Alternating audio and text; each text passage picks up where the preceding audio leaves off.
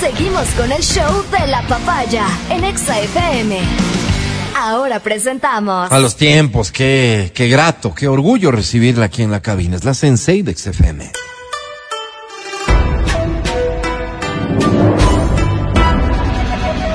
Así es, está de vuelta Verónica Rosero.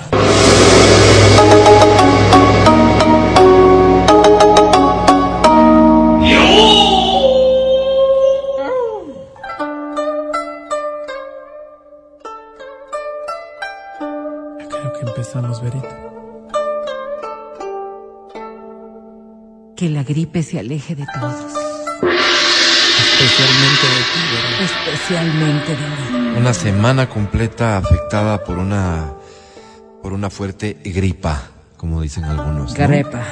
Sí, Y más casos de los que se quisieran en todos lados. muchos. Muchos. ¿Así? Y parece que es global. Global quieres El decir. mundo entero. Fíjate, yo, yo- a mí me parecía ¿no? que, que este tipo de cosas estaban ligadas al clima un poco o a las circunstancias con las que los virus van, van transformándose. En el Ecuador, tengo familia en Otavalo, misma sintomatología. En- Es familia solo de ella, por si acaso. Sí, gracias. En Cuenca, caso igual. Guayaquil, reportado igual. O ¿En sea, con las dices? personas que he hablado, sí. Sí. Y me dicen, eh, bueno, en Nueva York, nuestra, nuestra familia, que asumo si es tuya también, igualito los casos. Y aquí, cuando fui a la consulta, pues igual, montón de personas que están con la misma sintomatología y, se- y refleja también que, que ahora, no sé, ¿no? Si, si nos... Antes cuando estábamos con las mascarillas y pese a que yo las segui- he seguido utilizando, como que las gripes bajaron un poco de Mm. tono y hoy nuevamente vuelven los virus en general. Pues, eh, quizás no estamos con todas las defensas adecuadas como para protegernos también. Pero eso ya es Pero- cubración de la, sí, sí, de la, verdad, paciente sí, sí, nomás, eh, ¿no? Exactamente. Pero ¿cómo Lo te que sí sientes? está caso- ¿Mejor? eh, sí, el- la tos que dice que va a durarme al menos 15 días más, 15 se días tendrán que, más. que aguantar, señoras Ok, y señores. sepan ustedes, por sí, favor. por favor, mil disculpas. Ujú. Y espero que este tema de las mucosidades vayan bajando ya. Ok, una congestión nasal que se llama. Ahora, ¿no? contado aquello, vamos a lo que nos trajo. A ver. Veía yo un documental respecto del autismo. Eh, y, y claro, uno, uno observa, ¿no es cierto?, las conductas y tienes allí como en tu mente ciertos cuadros grabados de lo que es una persona autista en las diferentes etapas de su vida. Y veía yo a una joven, no es una adolescente, es una mujer joven, que al verle sus comportamientos, tú no te hubieras percatado jamás de que tenía, eh, eh, pues, eh, que era parte del proceso de, de- de- del autismo o de Asperger, ¿no es cierto? Y, y uno se pone a pensar y dice, bueno, ¿y cómo logran, cómo logran superar estos problemas que en general las personas que sufren de autismo tienen en su día a día? Y ella eh, explica un poco todo el cuestionamiento que le hacían el resto de personas sobre cómo vive respecto de algo que a mí me pareció muy interesante compartirlo con ustedes y es el masking. El masking, el masking es eh, una estrategia de enfrentar el día a día o de afrontar las conductas de una manera socialmente esperada. Es decir, si yo tengo, si yo tengo determinadas formas de comportamiento, están asociadas a lo que el resto de personas esperan que yo demuestre. O sea, te Esto es un poco, máscara. exactamente, esto es un poco lo que ahora psicológicamente se entiende como el masking. Y es una protección y vale la pena señalarla de esta manera, porque nos permite encajar socialmente. Nos da parámetros de normalidad. Y aquí viene una palabra que resulta ser tan importante. La interacción en la sociedad y para poderte ver, eh, ver sobre todo la inclusividad que te puedes dar dentro de aquella, está relacionada con los aspectos que se denominan normales. Lo que es normal dentro de un grupo social posiblemente puede ser totalmente anormal para otro grupo social. Pero si tú perteneces a este grupo social, lo que procuramos es encajar. Y para poder encajar, muchos de nosotros, no solamente aquellos quienes están en el espectro autista, buscamos este masking. Masking que nos permite ser vistos de la manera en que el resto de personas quieren vernos o se comportan. Y de allí vienen también una serie de investigaciones respecto de las neu- neuro, a ver, de las acciones neurotípicas, para poderlo decir. Las acciones neurotípicas, para entender nosotros, es lo que normalmente hacemos. Por ejemplo, sonreír cuando estamos contentos, llorar cuando estamos tristes. Estas son acciones cerebrales neurotípicas que están relacionadas precisamente, ¿qué pasó? Que están relacionadas precisamente con el tema. Y quizás una de las cosas que más nos preocupa a nosotros es que estamos creando seres con reacciones neurotípicas. ¿Qué es lo que nosotros decimos a nuestros hijos normalmente cuando estamos enfrentándolos a la realidad que tienen que vivir? Así es la vida. Sí, sí, sí, sonríe, sonríe, que a las personas Ah. que sonríen les tratan mejor, ¿verdad? Tú estás triste, pero sonríe porque vas a ver cómo te cambia el día de hoy, ¿ok? Y pierdes a algo muy querido para ti y vas y le dices, es que estoy súper triste, pero una sonrisa no te hace daño. O sea, este tipo de cosas que nosotros vamos graficando en nuestro día a día, porque son parte de nuestros propios comportamientos, están generando una serie de incertidumbres en la población a la que estamos nosotros señalando. Es decir, los hijos, los jóvenes, los, los adultos, con cualquier persona con la que tú te estás enfrentando. Hemos dejado de ser naturalmente espontáneos para volvernos neurotípicos. Oye, oye, ¿y cuánto tiene que ver esto con los consejos frecuentes que recibimos todos a través de diversos medios de un montón de gente que dice que sabe más, que dicen, todo depende de tu actitud. Sí, mira, mira, ¿no? Si, Como- si tu actitud es la correcta, todo te sale bien. Y fíjate cómo vienen acompañado de lo que tú dices, expresiones como estas. Cuando hables con la otra persona, mírale a los ojos. Ok, pero es que esta forma de verme, y por eso yo decía, es tan importante el mirar a las personas que tienen que hacer un sobreesfuerzo para poder hacerlo. Por ejemplo, una persona que tenga, que esté dentro del espectro autista, es muy complicado que pueda mirar a los ojos a la persona con la que está hablando. Entonces este masking le permite a ella abstraerse de todo y mirar supuestamente a los ojos de la Me otra imagino persona. yo con, con- con muchos perju- perjuicios para sí mismo. Sí, sí, claro, pero eh, es lo que le ha permitido a ella poder superar ¿O es también. bueno? No, eh, en este caso vamos a entender un poco las dinámicas de lo que es pasar por un por una enfermedad de lo que es para el resto de personas. Para ellos, esto incluye un proceso de aprendizaje para poder incluirse en Es que lo me puedo que es pensar, lo social. eh, eh, en medio del desconocimiento, muchas personas podrán decir, no, si no saben, ya está súper bien, Ajá. ya está súper bien, ya Sí, casi sí, no sí, tiene autismo. Exactamente, exactamente, pasa. ¿Verdad? Y pasa y mucho porque hemos ido ge- generando aquello. Ahora, fuera del espectro autista, Ajá. ¿qué pasa cuando tú estás con una persona que sufre depresión? Con una persona que tiene un problema emocional. Y le empiezas también a irradiar esta serie de consejos que podrían llevarte a malinterpretar lo que es realmente salir de este proceso. Entonces, mirarle a los ojos, modular la voz para que seas mucho más amigable. Claro, claro. Cuando lo que estás es enojada y no tienes capacidad de modular tu voz. Sí, pero O cálmate. forzar los gestos y las expresiones para que puedas salir y enfrentar la vida de una manera distinta. Esto lo que lo que trae esta colación es para que para decirnos que debemos ser lo que somos A y ver, expresar vamos, nuestras vamos, emociones bien. tal cual. Muy bien, vamos a ver. La sociedad se construye con un montón de factores, pero no puede ser que la sociedad se construya en base a tus propias afectaciones. Entonces, tú no vas a estar 100% del día sonriendo. Es, es simplemente, es, no es posible.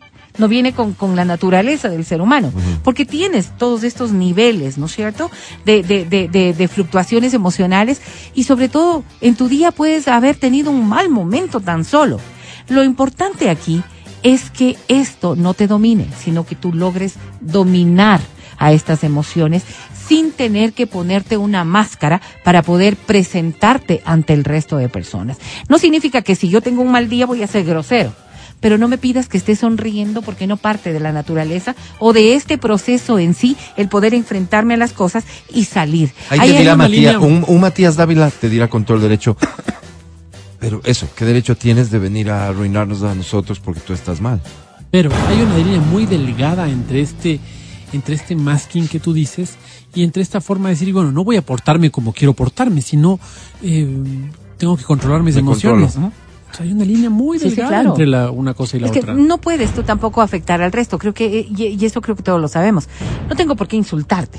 Claro. No tengo por qué sonreír. Claro, claro. pero es que ya vienes ni con nada, una pero- carota mismo, ya, ya es un problema Estoy para el, para el Álvaro. ambiente. Estoy enferma. No te hablaba a ti, Ah. o sea, digo, es porque, ok, no insultas. Sí, claro. estás, se te nota. Entonces, ¿cuál es, cuál es, qué es lo que nosotros como socialmente hemos ido adoptando? Como sociedad, Todo, todo, todo el mundo debería estar agradable para el resto. como candidato. Sí, ¿no? Todo el mundo debería estar como princesa sonreidita, porque eso es lo que corresponde. Y esos son precisamente los paradigmas que hay que ir cambiando. Esto es lo que realmente... ¿Por qué? ¿Por qué? Porque muchas personas pueden decir lo que tú acabas de decir. O sea, el resto de personas no tienen por qué aguantarlo. Pues, Sí, o sea, pero no, no, no, no, no me golpees, pero tampoco dejes de ser amable. A ver, a ver, Mati. Y ahí va otra ¿Cuál es vez el este concepto de, amati- de amabilidad que es para ti lo positivo? Eso te Si digo, nos pues. subimos los dos al ascensor y tú me dices, que como sueles decir, ¿no es cierto? Saludas educadamente y además consultas cómo te va. Tú estás en una línea de pensamiento distinta a la que yo estoy, porque yo tengo un montón de problemas por dentro. Tú entras al ascensor y dices, hola, buenos días, ¿qué tal el día? ¿Cómo vas? ¿Ok? Y yo, en mi línea de pensamiento, estoy siendo educada al decirte, buenos días, Matías, ¿cómo estás? Pasó. No tengo por qué llevarme a los extremos de las otras circunstancias. Esto no significa que estoy atentando a tu bienestar. Eso es lo que debemos nosotros entender como sociedad. Que hay momentos en la vida de cada uno de nosotros en donde estas fluctuaciones emocionales hace que tan solo tengamos que ser nosotros mismos. Por ejemplo, te digo, tú amaneces en un pésimo día, no dormiste nada, tuviste una mala noche, estás medio preocupado por un montón de circunstancias y viene tu pareja y quiere que seas realmente la persona más amable, más dulce, más extrovertida y más jajajaja. Así son estas, Vero. Te voy a decir algo. Cuando la pareja le conoce tanto al otro, sabe que hay algo de por medio y solamente sabes lidiar con esa circunstancia. Lo que no está bien es que haya un enfrentamiento entre los dos para poder superar aquello. Pero sí, en cambio, admitir que la otra persona puede tener un mal momento. Eso es lo que debería ocurrir también dentro de la sociedad. Empatía Claro. y tolerancia. Pero Porque vez- quizás lo que nos falte, perdóname, con esto termino, Mati, es la tolerancia para que estas actitudes no vayan a cambiar mi día a día. ¿Pero por qué? Porque es tan natural que tú tengas también un momento de preocupación, de, de rabia, de molestia, de lo que quiera que fuese. Pero fíjate Claro. que partimos de cosas, Mati, como, a ver, los problemas me los dejan afuera. ¿No es cierto? O sea, como casi, casi que políticas laborales, por citar el trabajo como Así un escenario, ¿no? Si tienen problemas, entiendo, pero los dejan afuera, porque aquí venimos a trabajar y a producir, por favor. No permitan que sus problemas afecten su desempeño. Cosas de esto parecerían ser contradictorias a lo que, a lo que nos dice hoy Vero. Y este mensaje que me parece tan relevante. Con esto se nos da tan fácil no poner etiquetas. La toxicidad. O sea, ahora es muy fácil etiquetar a una persona de tóxica, ¿verdad? Porque puede tener algún tipo de comportamiento que, que, que es totalmente normal. No se diga si hablamos de problemas emocionales, de depresión, en fin. Personas Sí, sí, por tóxicas. sí, pero, pero también hay una cosa, o sea, vivimos en sociedad. Por lo general nosotros somos quienes somos en, con las personas menos indicadas. En el entorno de nuestra familia íntima es donde ya no pones la cara de chévere, sino te muestras como tal, tal cual eres. Y tus hijos te esperan con alegría y vos les recibes con esa carota porque no te fue bien el trabajo. Esa carota no tienes en la junta, no tienes en la oficina, no la tienes. Eh, entonces tal vez encontrar una media creo que sería correcto. Es decir, vives en sociedad. Si, si yo eh, me estoy portando bien contigo, sí, y, y- sí, no me has ofendido, no me has golpeado ni nada, pero recibo, es una pared la que tengo al frente. Entonces evidentemente el ejercicio social va a ser mucho más Me complicado. pongo a la inversa. Me pongo a la inversa. Y resulta que tengo un pésimo día. Que realmente tengo un pésimo día. Y es aquí cuando yo admito que los que más me conocen, que los que son mi círculo más íntimo, entiendan que he tenido un pésimo día. Y que el fingir, porque esto es, hay que, hay que señalarlo tal cual es, el fingir que no estoy tan mal va a ayudarme a resolver el problema. Ahí es donde caemos precisamente en estos estereotipos. Ahí es donde caemos verdaderamente en este masking. Porque me toca poner una cara que no es la que tengo para no incomodar en efecto a los que más quiero. No te digo que vengas a gritarme como loco. ¿Qué es lo que yo debería esperar entonces de mi círculo más íntimo y más cercano? Es que entiendan que este es un momento negro. Que no hay, que no hay aquí una carga emocional de daño. Y tal vez ellos Que lo no hay una Pero toxicidad. el resto no. Sí, sí, sí. Indiscutiblemente eso, eso es lo que nos falta como sociedad. El saber, el saber entender que no siempre No sé, vamos a estar. No sé si Pero lo hay- entiende el círculo, porque, a ver, es exactamente la inversa a lo que dije hace un rato. Cuando tienes problemas en tu oficina y llegas a casa, esos problemas no se quedaron en la oficina, pues los problemas están contigo. Y en la casa te suelen decir cosas como, Traigas los tienes problemas de la oficina y vienes a acá. pegarte aquí con nosotros, con esa carota, con esa actitud. Deja los problemas afuera. Mira, Ah, Este es tu círculo íntimo. cuando fortalecemos las adversidades es precisamente en episodios como esos. Porque si tú tienes un problema, ¿con quién lo compartes? Contigo. Gracias. Abel. Con un círculo en el que puedes encontrar a alguien que te escuche, aunque no te dé la solución al tema. Parte del proceso de poder es comunicarnos. La respuesta a la comunicación no es resolver el tema, es poder encontrar caminos para que tú mismo puedas hacer un proceso reflexivo. Fíjate qué es lo que pasa con la terapia conductual. Ajá. ¿No es cierto? Cuando vas donde el psicólogo y la terapia conductual te lleva a hacer una propia reflexión, no es que el psicólogo te dice, a ver, las soluciones son A o B. Te va encaminando para que tú puedas encontrar esas soluciones A o B. Pero parte de un proceso de escucha, de comunicación, de poder hablar con la otra persona. Es allí cuando nosotros podemos establecer realmente nuestro círculo íntimo en donde sí podemos hablar. Otra cosa es que tú vengas y me digas, el hijo de tal y cual me trató epa, y que no sé qué, y vino y me dijo y esto y yo también le respondí. me dijo? Pues, claro, pero- tú no estás es- esperando que esta otra persona te diga ni siquiera, oye, lo siento. No, no, es vienes en un ánimo de desahogo. La comunicación es un proceso distinto y reflexivo. Necesario para muchas personas el poder desahogarse como lo acabo de hacer. Pero esto de, in- em, de lograr que el círculo íntimo acepte cuáles son tus condiciones es quizás pasado un poco de ese, de ese proceso de, de reacción, de reacción, de explosión, para poder decir, ok, tuviste un pésimo día, ¿qué pasó? ¿Qué pasó? Pero en realidad, ¿qué estás pasó? tonto, estás tonto. ¿Qué, qué, qué fue lo que pasó? ¿Qué pasó? ¿Qué pasó? Exactamente. Si nosotros lográramos entender, es como cuando hablamos con nuestros hijos, los adultos, ¿no? Y le dices, a ver, ¿qué pasó? Y él empieza, no, pues es que el profesor lo que pasa es que no me quiere porque me dijo que, y yo no supe expresarme, entonces el otro vino y me dijo, y yo también le respondí. Y tú le dices, ok, pero a ver, empieza desde el principio, ¿cómo se dio todo esto?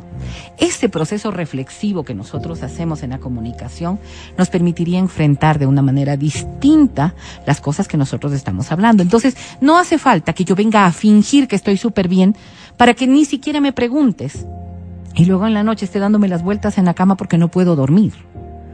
De lo que se trata es de que este masking sí nos puede servir para un montón de factores sociales, pero no debe ser el día a día. No debe ser la forma en la que nosotros nos presentamos Otra- y otro mucho escenario. menos cuando estamos nosotros dentro de nuestro ámbito más íntimo. Otro escenario. ¿Eres consciente de que los problemas que tienes, la persona con la que vives, tu pareja Matías, no te va a ayudar a resolver? No hay forma de que te ayude a resolverlos. Tiene sus propios problemas, ¿verdad? Es eso, ¿no? Y tú optas por no platicarle de los tuyos para no generarle más problemas a ella, para no darle más preocupaciones, lo cual suena legítimo desde la perspectiva de yo te cuido, te No, amo, no ella, quiero darte Álvaro. más problemas. A ver, ¿Quién te dijo que era ella, Álvaro? voy a decir algo que me parece importante. ¿Cómo generas empatía? ¿Con una máscara? ¿O cómo generas empatía? Con lo que eres. ¿Por qué? Si yo vengo a casa siempre con esta máscara de niño bueno, siempre con esta máscara de que todo está bien, siempre con esta máscara de guerrero, siempre con esta máscara de luchador, de que las cosas no me vienen encima, la otra persona siempre va a pensar que ese eres tú, pues. ¿No es cierto? Iron Man. El Clark Y luego Kent resulta, Carlos, luego, mira, y luego resulta que Clark Kent se ¿Quién enfermó es el débil de la peli? emocional. Animal no entiende. y se enfermó mal, y se enfermó emocionalmente mal. La otra persona puede decir, bueno, pues, ¿a qué horas estuvo mal si Claro, sí, nunca pero en la qué vida? raro, todo bien. O sea, ¿qué pasó? Realmente, ¿qué pasó con esta persona? Y luego resulta que y, y esto ya hablando de las relaciones de pareja, ¿no? Eh, eh, en, en las terapias puedes ir y decir cosas como, la verdad es que nunca, no, yo no me enteré nunca que estuvo mal. ¿Cómo no te vas a dar cuenta de que estuve mal? Si todo el tiempo yo estaba, que el dolor de cabeza, que la tristeza, que esto, que el otro. No, tú nunca te demostraste así. No, tú Soy- nunca. soy luchón, ¿verdad? Tú nunca, tú nunca. Entonces, claro, cuando, cuando nosotros establecemos estas relaciones de pareja, yo creo que todo el mundo sabemos lo que se puede y lo que no se puede, en qué momento se debe. Si voy todos los días con la carga emocional de, ay, es que tengo un trabajo que le odio, no soporto esto, no le soporto este otro, no, no es que ya no aguanto. O sea, esto, esto, que es solamente una quejadera tras otra quejadera, no es comunicación. Porque no hay un retorno que la otra persona pueda decir, ok, pero tú no crees que podríamos buscar esta alternativa o podrías hablar con tal persona No o al, al menos, mira, o al menos tan solo decirle, ok, ok, tenemos que ver qué es lo que te puede ayudar en esto. No puedes cambiar de trabajo porque perder el trabajo ahorita sería un error garrafal.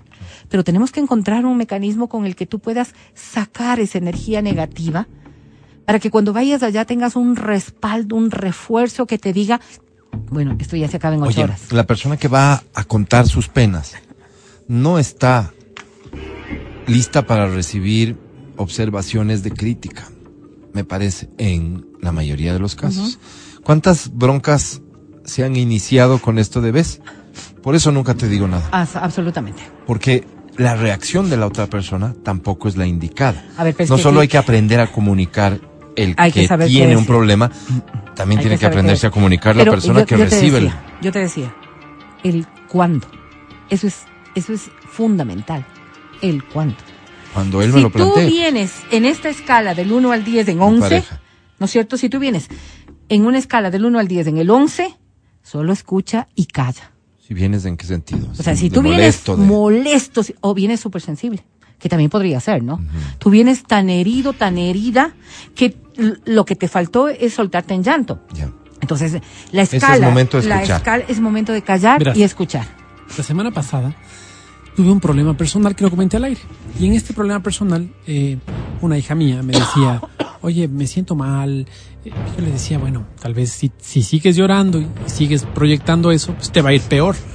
Y un oyente nos escribió muy gentilmente, decir, yo no, no estoy de acuerdo con eso, las cosas hay que enfrentarlas de otra forma, la educación en la casa y algunas cosas muy positivas, que creo, saco lo muy positivo de esto.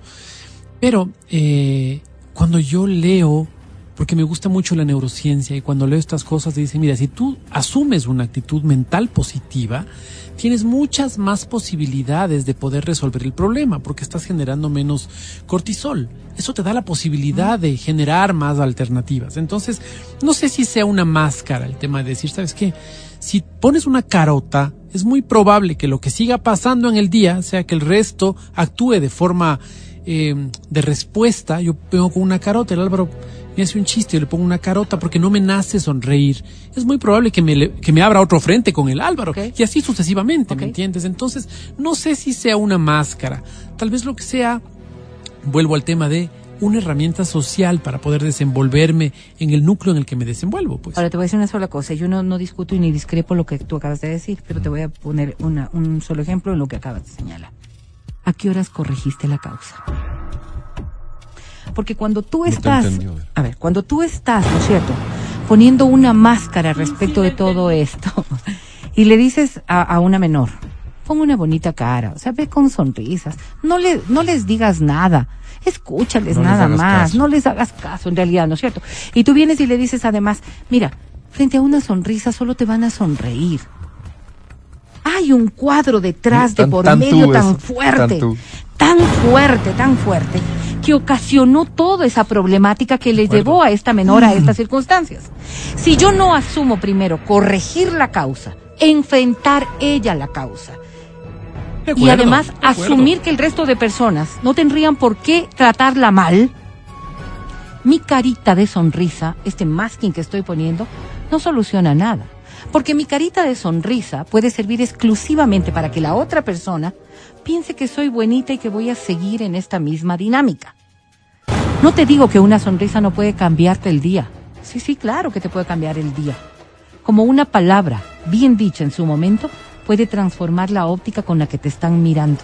Y sobre todo, una frase dicha en su momento puede evitar que te hagan bullying a ti también.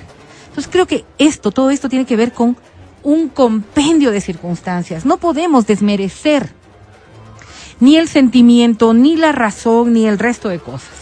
Tú decías, por ejemplo, y yo te escuché en ese día, que la niña no quería ir a clases. No lo hubiera mandado. Y no lo hubiera mandado porque había que entender qué es lo que estaba pasando con ella previo. Y podría haber asumido que lo que estaba viviendo esta niña era tan real y tan grave para esta persona que tenía que encontrar primero una dinámica de solución. Y al otro día sí, con ese respaldo y esa solución, ir y sonreír. Ojalá nos sirva a todos. Sí, Ojalá sí, nos sirva. Gracias, sobre Vero. todo. Gracias, Sensei de XFM. Te extrañábamos mucho, Vero. A la orden. Qué bueno que estés aquí. Síguete recuperando, por favor. Nos vamos a ir a un corte y de vuelta vamos a jugar porque tenemos, como ya sabes, muchos premios, muchos boletos. te voy a Quédate, por favor, aquí en el show de la papaya.